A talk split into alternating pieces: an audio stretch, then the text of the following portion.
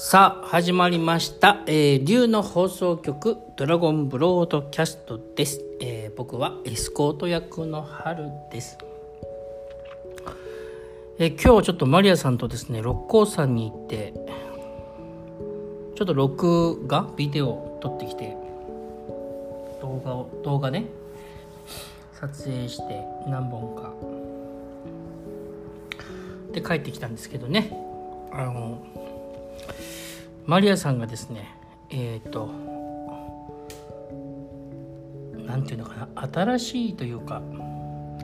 あの皆さんにですね特別セッションを、えー今企画してまして、ね、しかもそれは無料セッションなんですけど、ねえーっとでも龍のオンラインサロン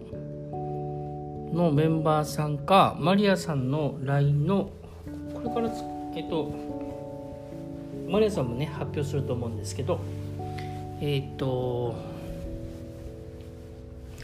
LINE の公式アカウントに登録してくれた人を対象にかなやってやるのかな、えー人生を変えるねサポートのセッションですけど、まあ、詳しくは、まあ、マレさんの方からのね発表をお待ちください。でえーっと今日はですね何話そうかなと思ったらあの性格っていうのはねあの幻なんですよ。性格っていうのは作られた仮面みたいなもんで本当のものじゃないんですよね。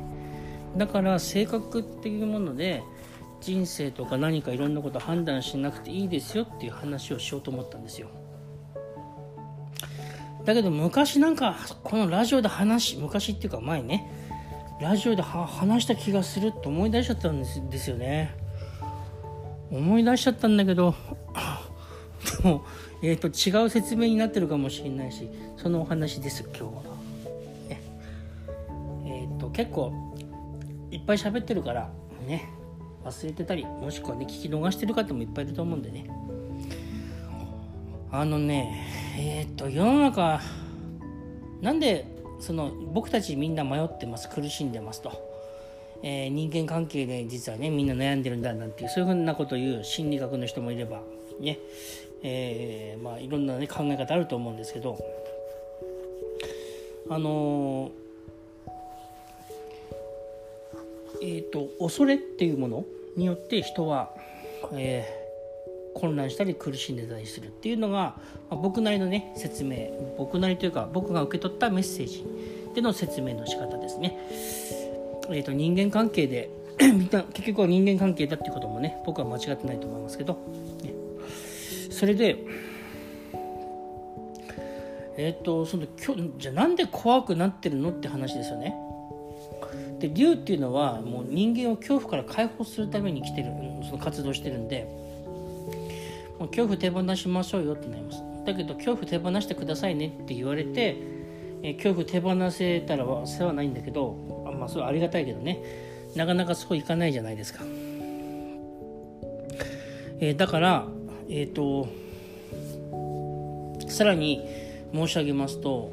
なんで恐怖が出るかっていうと、まあ、全てのネガティブってまず本当は恐怖なんですね。怒りも。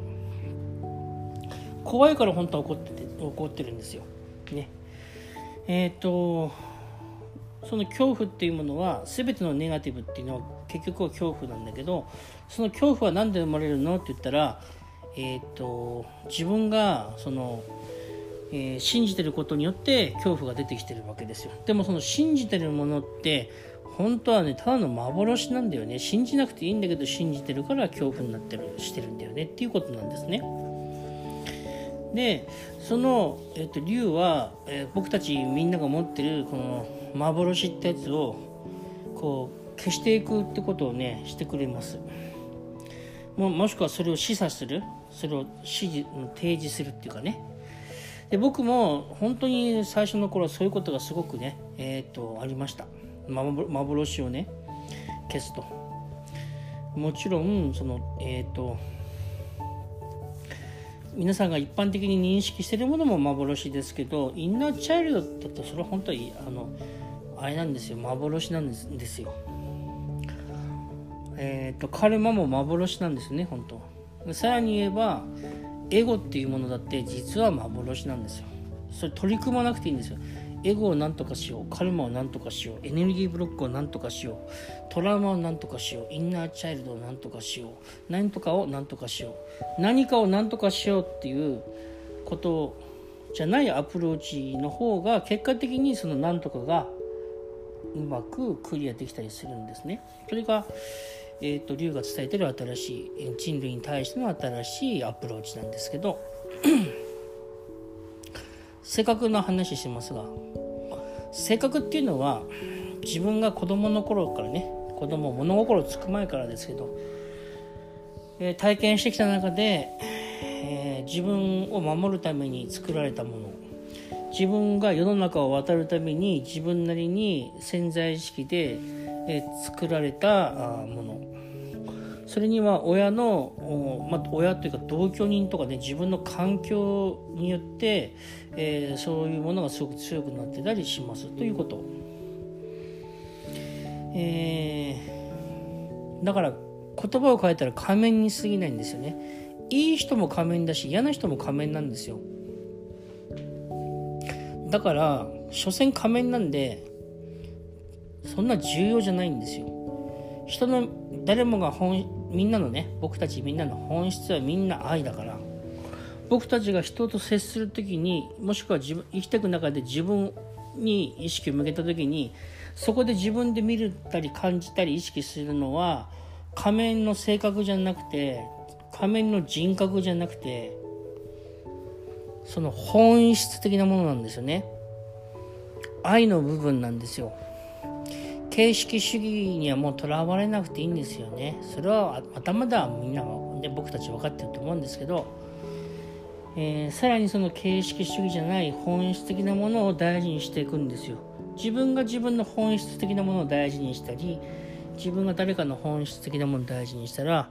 周りも自分の本質的なものを見てくれるっていうのはありますけどでも最初は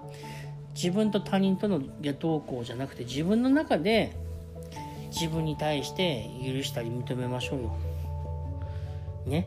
自分ってひどい性格だなダメな性格だな嫌な性格だなって。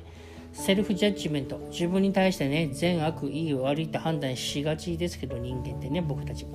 それ本当にしなくても全然大丈夫で幸せになれるんですよ。ぜひそうしてください。今回はちょっとあの説明は短いですけど前回もうちょっと論理的なことをお話ししましたが別にそんな重要じゃないんで、えこんな形でいいみたいですね。メッセージとしてはこんな感じ。でいつも自然その性格動向とかそういうことをうんぬん以前にでどうすれば本質的な自分をね本質的な自分の愛を出せるのかって言ったらそれはやっぱり自然体で生きることなんですよ。えー、自然体ってなんか難しそうに聞こえます。ハルさんどうすりゃいいんですか？もっと具体的に教えてくださいって言ったらね、もう一言で言うとですね、あのー、いろんな人がいろんな表現すると思いますけど、僕ね、僕の中ではね、カンフタブルです。それはなぜかっていうと、この仕事を始めて、えー、34ぐらいで始まったのかな。で、最初の1年ぐらいは、えーと、今の意識とは全然違って普通の一般的なもう恐れと幻想に飲み込まれて混乱しながらあいろんな生きてるね。自分を取り繕いながらいろいろ生きてる自分だったんですけど、えー、と1年仕事をして1年目ぐらいの時にちょっと大きなシフトがあってそこで僕にとっては大きな目覚め覚醒があってそこから、えーと本質的なことがねできるようになってきた仕事がねって思ってるんですけどその後その時に、えーと、新しくなった自分が新しい生き方していくわけですよ。今までとは全然違うやり方をどんどんやっていくんだけど、えーと、だからクライアントさんとかね僕と付き合いのある方はハルさんちょっと普通の人とちょっと違う感覚で生きてるっていうのはそれぐらいからねあの結構いろいろ試してやってきたんだけど、えーと、その時にね僕よくね自分を励ます時にねいろいろ見てた動画とか映画とかあるんですよ。で、まあ、本もあったかな。でその中であのねあのシスターズシスターズアクトっていう映画があってですねえっ、ー、と日本語のタイトルは、えーと、長いんで英語で言っちゃうんですけど「天使たちのラブソング」天使たちへのラブソングそんな感じの名前のあるじゃないですか有名なウーピー・ゴールドバーグだっけ？ので1と2があって僕どっちも好きなんですけどやっぱり2の方がよく見ることが多くてで2はあのやんちゃだった生徒たちがああの、まあ、映画の説明はまあいいとして そこでね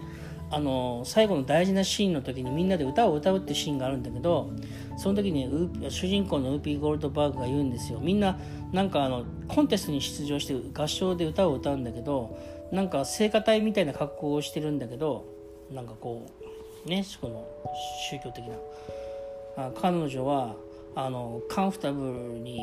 な格好にしなさいとかっていうメッセージを伝言を伝えるんですよ。でみんなその服を着てあ服をそのなんか聖火隊の服みたいなの脱いじゃってみんな私服な感じでえっ、ー、と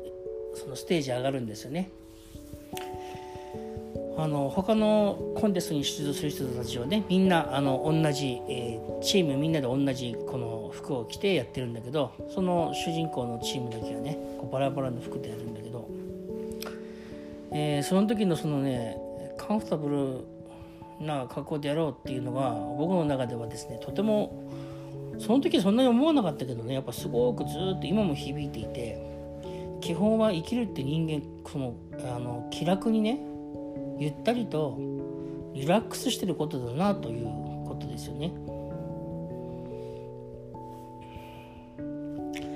でもちろん、まあ、人生ってもいろいろあっていいんでだから時にはそう刺激を受けたりなんかこう集中してこうギュッてなる時もあある時もあるだろうなと思いますよでも基本はやっぱりねリラックスだと思いますで何か何か物事を成したいとかうんと新しくこういうなんか仕事をしたいんだとかいろいろある人はですよ。それは今までのパターンとは違う新しいパターンやるんでちょっとねあのなんかちょっと自分にあプレッシャーをね自分に圧力をかけてあの意気込んでやる時もあるでしょうそれはね。自分と慣れないことやったらどうしてもそうなっちゃう。でも自分の息がうって止まってたり息が苦しくなってたらやっぱりそこでカンフタブルになってほしいですね。気楽なリラックスした。そうチリングしてほしいですよ。リラックスしてほしいですね。そうすると自然体になってきますから自然と。そんな形で今日はおしまい。どうでしょう皆さん。えー、気楽に生きてダメだよっていうふうに教わってるよね僕たちいっぱい。でもそうじゃないってことに戻ろうよっていうそんなことの第一本の話でした。またお会いしましょう。ありがとうございました。